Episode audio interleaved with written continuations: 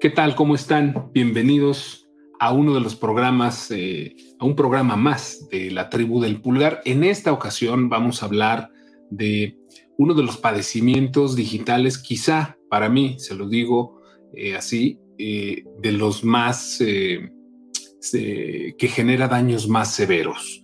Y hablo de la pulsión escópica. La pulsión escópica analizada desde la tribu del pulgar, es decir, desde la comunicación en clave cultural.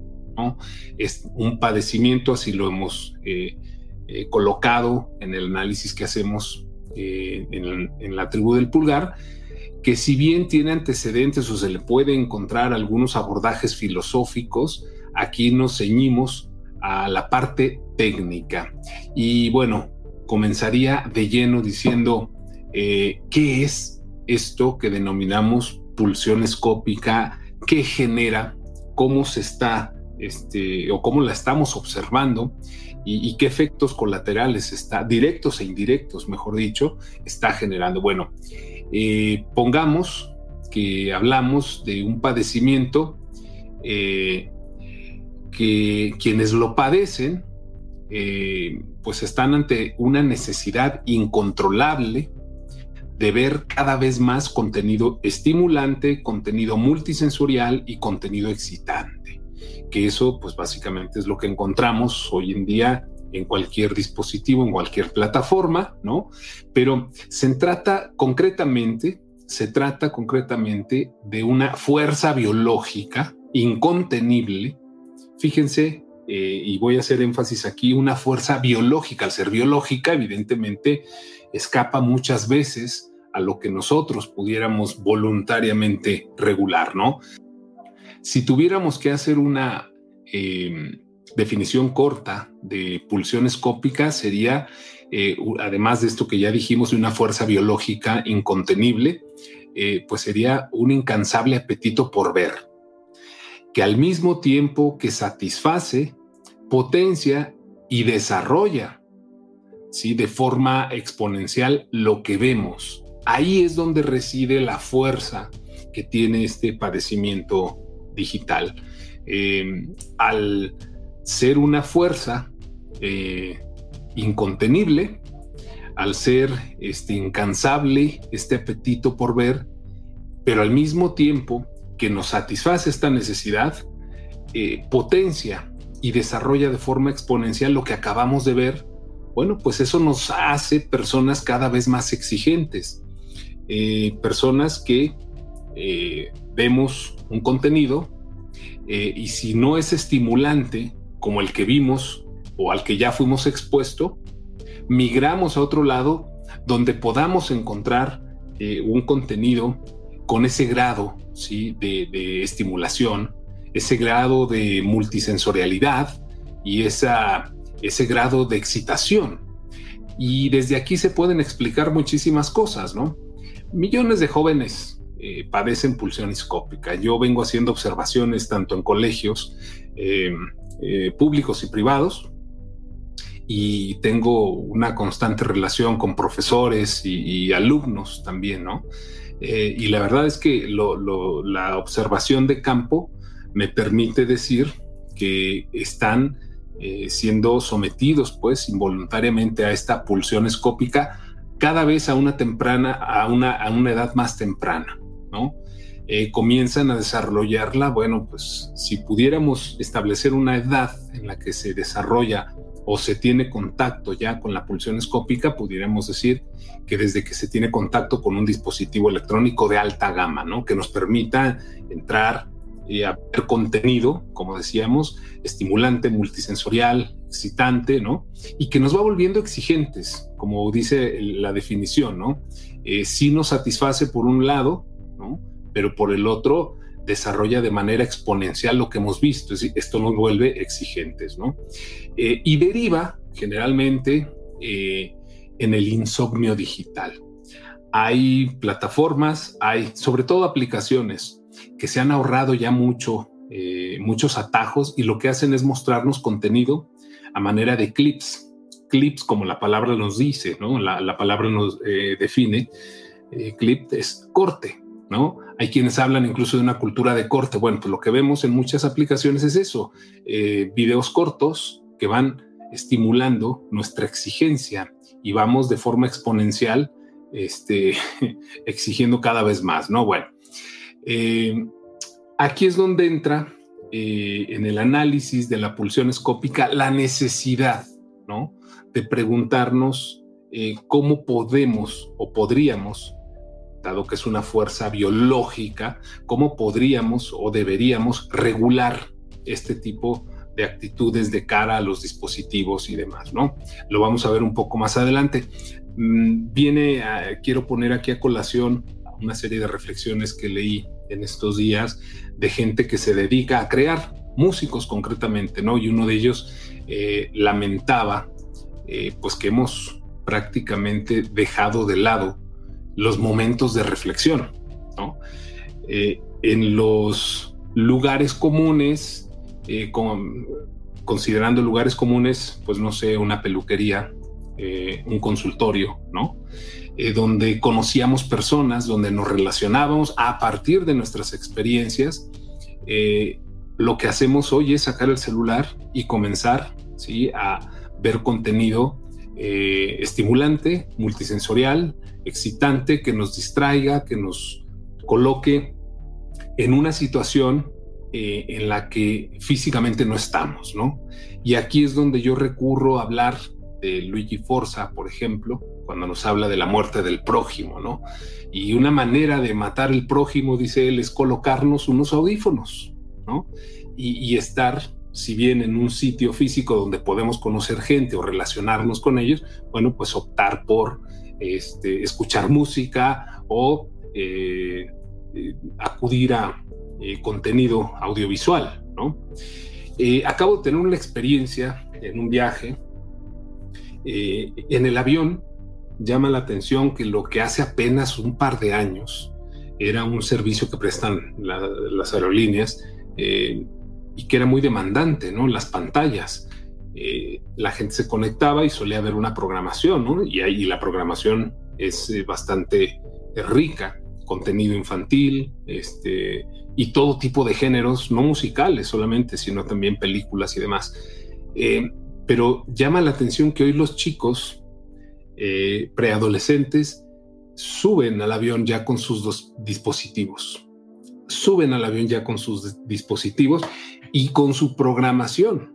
Además, lo único que requieren es estar conectados a Internet. Una vez que lo consiguen, eh, van eh, pues siendo, digamos, presa de esta pulsión escópica porque no paran de ver contenido, no paran de ver contenido, se duermen con el dispositivo, que esto lo vi de ida y de vuelta, encima, se duermen con el dispositivo encima, despiertan y siguen viendo contenido.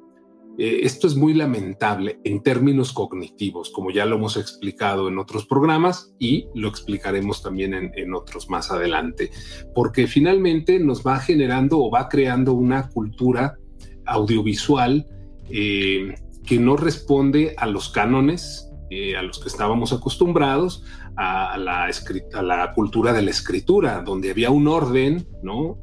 Eh, generalmente, pues para leer, para la adquisición del conocimiento.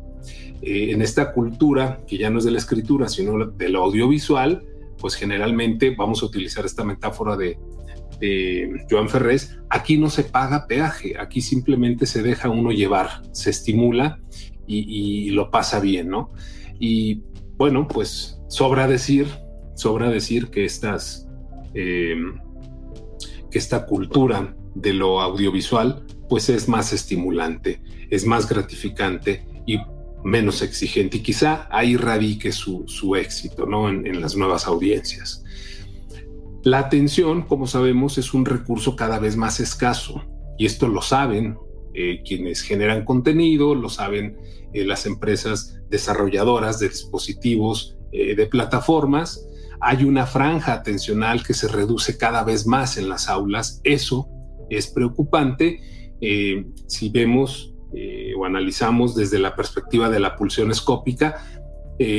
Una de las causas que genera la pulsión escópica es que se reduzca esta franja atencional en las aulas, ¿no? Por ejemplo, lo mismo ocurre en ambientes laborales, ¿no? Y es que existe un número de horas al día durante las cuales prestamos mayor atención a las cosas.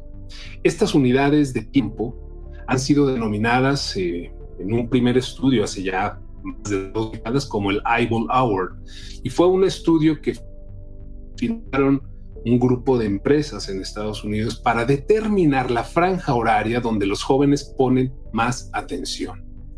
Y una vez que determinaron esta franja horaria, no vayan a creer ustedes que era para mejorar las estrategias o los procesos de enseñanza-aprendizaje. No, no, no. Esto lo que hizo fue dar pie al banner publicitario, a los programas con gancho y a los detonantes emocionales para eh, posicionar bienes y servicios a través de la publicidad. Sí, así surgió, así surgió eh, la detección de estas unidades de tiempo y, así ha sido hasta ahora, ¿no? Por eso digo que en estos momentos, por ejemplo en México, estamos inmersos en un debate sobre el contenido de los libros de texto gratuitos que se van a distribuir en, las escuelas públicas bueno, y en las privadas también. A mí eso no me preocupa, me preocupa más los efectos de padecimientos digitales como la pulsión escópica. ¿Por qué? Porque estamos pasando por alto algo que es muy importante, que ya no son las instituciones educativas y culturales del Estado las que forman a los niños en nuestro país. Lo digo con mucho, mucho pesar. Ya no son las instituciones educativas y culturales del Estado las que forman a estos chicos. Son los marcatenientes del mercado. Si un chico a la edad de 8 años ya tiene un dispositivo electrónico de alta gama, y como hemos dicho en otros programas, hemos rebasado ya esa franja, existen en México más celulares que habitantes, y eso nunca había ocurrido. Bueno, eh, los marcatenientes de la red, ¿sí? Las plataformas, las redes sociales y el contenido que circula en los dispositivos electrónicos son los que forman, forman más que las instituciones públicas y educativas del Estado mexicano. Y lo digo, insisto, con mucho, mucho pesar. El mercado no descansa y les voy a dar un ejemplo de esto. Eh, hace muchos años, un joven emprendedor fue al Silicon Valley con la promesa, eh, o mejor dicho, con el sueño de poder colocar dos proyectos. No logró colocar ninguno de los dos, sin embargo, en su exploración se dio cuenta del funcionamiento, de cómo se trabaja eh, en la meca de la tecnología, y lo que sí pudo sacar adelante fue un suplemento alimenticio para generar, ¿sí? Eh, lo que él observó era que las personas no se detenían ni siquiera a comer, o mejor dicho, comer era una pérdida de tiempo, porque estaban sometidos a largas jornadas de trabajo. Eh, a partir de esa observación, lo que él hace es asociarse con otra persona y generar un suplemento alimenticio para que, disuelto en agua, pudieran eh, seguir trabajando largas horas eh, laborales eh, sin detenerse a comer. En la actualidad hay diversas sustancias denominadas nootrópicos, por ejemplo, que permiten aumentar la capacidad mental. Eso es lo que dicen de las personas ligadas al mundo informático aquí en el Silicon Valley, que son, pues finalmente, quienes consumen este tipo de suplementos para poder desarrollar sus tareas durante jornadas largas, con altos niveles eh, pues de estrés y con exigencias de, de concentración máxima. Bueno, así se desarrollan eh, las plataformas, los contenidos, las aplicaciones, así trabaja la gente que se encarga pues del desarrollo tecnológico. Luego, eh, la misma lógica encontramos en el consumo de todos estos eh, eh, servicios, bienes, suscripciones y demás. El mercado no descansa, insisto, porque el propósito principal de la economía de la atención es mantener encendido el pebetero de la atención. ¿sí?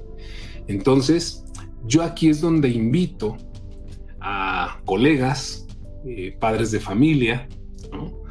Eh, no solo a, alarmarse por esto de la pulsión escópica, ¿no? Una vez que se sabe qué es, qué efectos puede tener, eh, bueno, qué efectos puede tener, pues que nos engancha y podemos no parar, ¿no? De ver contenido y entonces eso es lo que nos hace llevar el trabajo a casa, eso es lo que nos, nos, nos lleva a otros padecimientos, decíamos, como el insomnio digital. Y esto, bueno, si tenemos un día de 24 horas, es aquí donde yo hago una pausa e invito a padres de familia, invito a colegas, invito a todo mundo a hacer una revisión de la tabla, lo veíamos en la, entrega pasada, ¿no?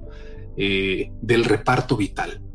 Hablábamos de la domiciliación, ya hemos hablado aquí de la domiciliación, de la velocidad, todas estas cosas que hemos domiciliado a partir de la, de la pandemia, cómo pasaron de confinados a domiciliados, cómo se modificó esto que decimos nosotros en la tribu del pulgar cuando hablamos de padecimientos digitales, cómo modificaron nuestros hábitos de consumo y nuestros códigos de conducta. A partir de ahí yo les invito a revisar su tabla del reparto vital, es decir, de estas ocho horas de trabajo, estas ocho horas de ocio, y estas ocho horas de descanso. ¿Para qué? Para ver a qué ámbito le estamos pellizcando horas. Y seguramente nosotros como adulto, como adultos, nos daremos cuenta que le estaremos pellizcando eh, horas al sueño. ¿Sí?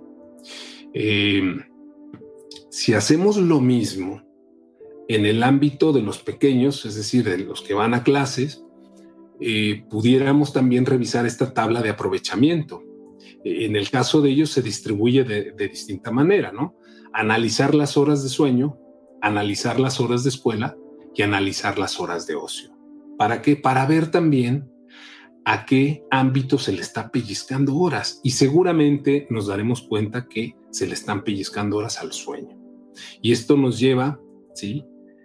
Al, problema real que estamos viendo, que es el, el bajo rendimiento escolar y ese bajo rendimiento escolar se debe pues a la, al insomnio digital. Y el insomnio digital se deriva de la pulsión escópica a la que somos sometidos porque confundimos muchas veces el ocio. Y aquí es donde está eh, o hay una gran confusión. Muchos eh, colegas y padres eh, de familia me han dicho no bueno es que mi hijo está en su hora de en su en su tiempo de ocio sí pero una cosa es el tiempo de ocio sí empleado en diferentes actividades y no solamente en una, en estar conectados eh, viendo eh, eh, contenido audiovisual y al mismo tiempo hablando con amigos y al mismo tiempo haciendo dos o tres actividades a la vez, pero están navegando, están navegando, están en constante navegación digital y eso no es bueno. No es bueno, sobre todo de cara a, a establecer eh, esta separación establecer eh, hábitos eh, que sepan distinguir entre la virtualidad y la realidad. Entonces, en, ese sentido, es que yo he hablado con varios de ellos y, suele también decirse a menudo pues que, están en su, en su momento de ocio y muchas veces no es así. Hay un libro que es el último de los padecimientos que vamos a analizar porque todo desemboca ahí, eh, y que es demencia digital. Y en este libro, eh, quien lo escribe, que es un eh, reconocido profesor en el campo de la neurociencia, comienza por colocar en una tabla las horas que pasa, por ejemplo, en Estados Unidos, nos dice, y eso lo, lo analiza en diferentes países, las horas que pasan los jóvenes navegando contra las horas que pasan eh, o las horas que dedican al sueño. Y la diferencia es abismal. Los jóvenes, los preadolescentes cada vez duermen menos y eso repercute ¿sí? en el rendimiento escolar, repercute en su forma de ser, en la casa, en la escuela y en la sociedad misma, ¿no? Eh, están siendo, pues, eh, en ese sentido, pues modelados más por el mercado que por el Estado. Insisto, lo digo con mucho, mucho pesar, pero es eh, sobre todo para generar una reflexión. En el momento en que ya no son las instituciones del Estado las que van generando eh, no solamente el conocimiento, sino el entorno de la sociedad y los valores y demás, sino que ya eh, los jóvenes están más expuestos ¿sí? a lo que va generando el mercado más que lo que ofrece el Estado en materia educativa. Eh, me parece que ahí es donde hay que hacer un alto, ahí es donde hay que hacer una reflexión y ver hasta dónde esto es sano. Desde luego que no es sano, porque evidentemente, y lo decía hace un momento, si nosotros eh, atendemos la teoría de, pedagogos como Joan Ferrés o José Antonio Marina y demás, en la cultura que conocíamos nosotros, la cultura de la modernidad, vamos a decirle así, la cultura de, de la escritura, se estudiaba de otra manera. Era quizá menos estimulante, bueno, podría ser menos estimulante si hubiéramos conocido lo que existe hoy. Como lo que existe hoy no existía, bueno, pues nos, sometíamos a, esos planes de estudio y a esa forma de estudiar, ¿no? Y de adquirir el conocimiento. El mercado hoy nos ofrece amplias posibilidades. Tan solo la plataforma YouTube Educación es una gran plataforma, pero no es ahí donde están los jóvenes interactuando en general. Quiero decir, por eso se requiere de un modelo coeducativo y es aquí donde este, eh, vamos apuntalando una propuesta. no solamente mostrar los efectos negativos de este tipo de padecimientos, como en este caso es la pulsión escópica, sino también qué es lo que se puede hacer con eh, la fuerza socializadora de los medios de comunicación en nuestro entorno. Y es un trabajo coeducativo y esa es la invitación en este, en este programa dedicado a la pulsión escópica. Esa es la, la labor que tiene que hacer el alumno, establecer compromisos, establecer una manera de entender, bueno, de comprender la fuerza socializadora de los medios audiovisuales y aprovechar que ellos están hechos, modelados ya por estas plataformas, por estos sistemas, para aprovechar lo que también existe en el mercado o a través del mercado. Eh, ponía como ejemplo YouTube Educación y algunas otras plataformas. Y ahora sí que reorientarlos hacia allá. Ya están hechos, formateados, por decirlo de alguna manera. Hay que aprovechar que ya están formateados para acercarles este contenido también. De lo contrario, ven en el aula pues un busto parlante, ven en los libros, este, pues eso, eh, eh, elementos estáticos y demás, que las mejores escuelas, eh, no digo solo los colegios privados, pero ya hay algunas escuelas donde se está implementando el iPad también, por supuesto, ¿no? Y que eso se ha venido trabajando ya desde hace años. Es ahí donde el modelo educativo, coeducativo, tendría que sentar bases sólidas, ¿no? Padres, insisto, profesores y alumnos. Pero si no es de esa manera, créanme que la tabla de aprovechamiento está desequilibrada.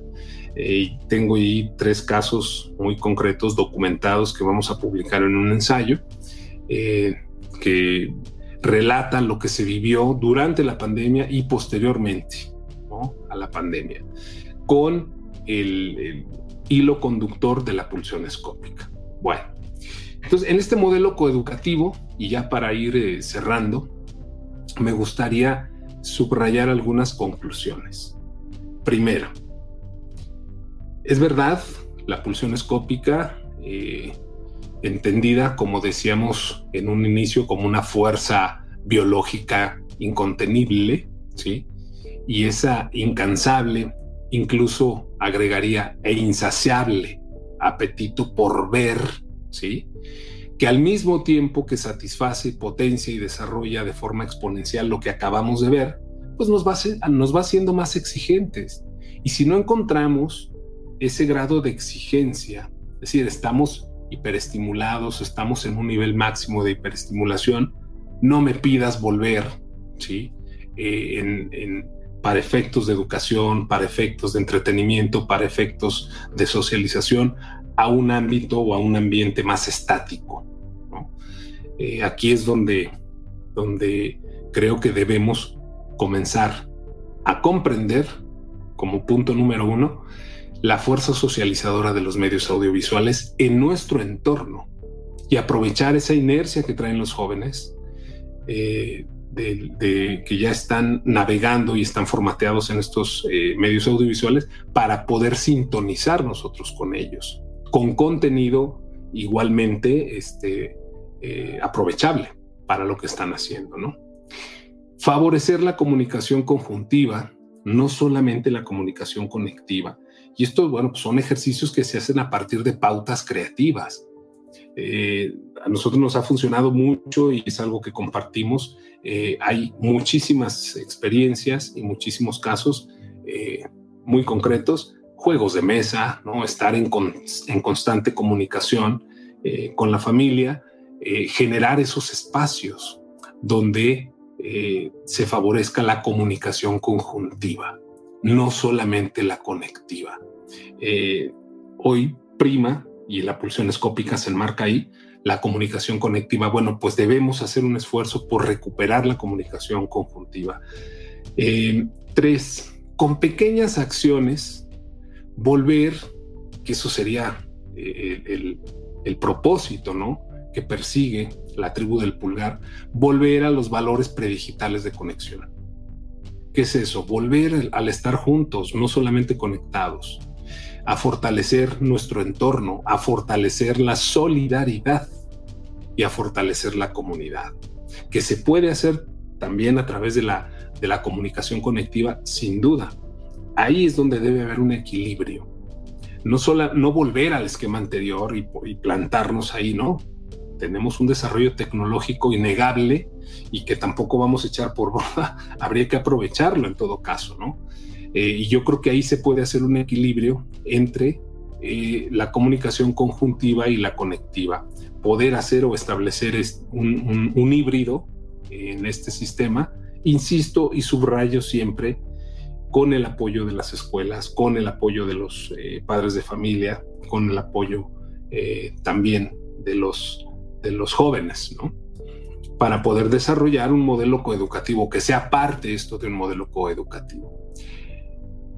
Cuatro, yo lo digo en estos términos, la generación eh, de un tercer espacio de socialización es posible. La teoría del tercer espacio, eh, que surgió con Starbucks, por ejemplo, eh, ¿qué, fue, ¿qué es lo que llama la atención de los preadolescentes y de los adolescentes de Starbucks? ¿no? Esa atmósfera de compra que les hace pagar más por un café bueno. Esa filosofía eh, sociológicamente muy bien estudiada, que se generó bajo la denominación del tercer espacio, partía de una base. Ya existe un espacio que es el trabajo, ya existe un segundo espacio que es la casa, vamos a generar un tercer espacio que es Starbucks.